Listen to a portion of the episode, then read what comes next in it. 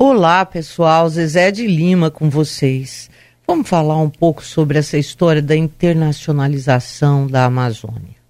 Olha, é, vou te contar, né? Duro ouvir uma história dessa e não sentir assim uma pancada no estômago.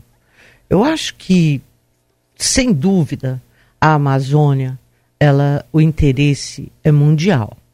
Porque a Amazônia tem uma influência em todo o planeta. E uma vez que é assim, nada mais justo do que a gente cuidar muito bem dessas terras, dessa floresta, para poder garantir as condições aí é, dignas e, e, saudáveis de vida para todo o planeta. Nós temos, temos de cuidar.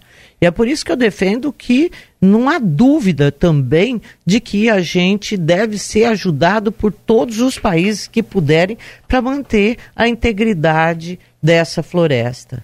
Mas até aí, vir com uma história de que é, vamos internacionalizar é ferir a soberania nacional. Eu não tenho a menor dúvida, é inaceitável.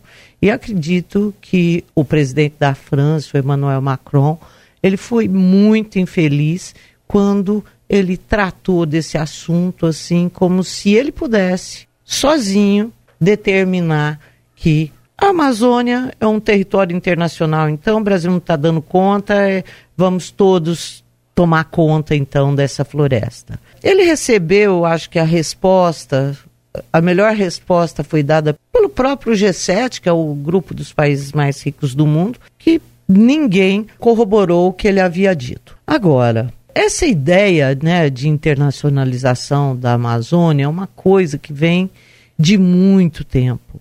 E a gente teve lá pela década, sabe, de 70, 80, me lembro que tinha começou o projeto Jari, que era um projeto de industrialização, de, de colonização ali em parte da Amazônia por um norte-americano.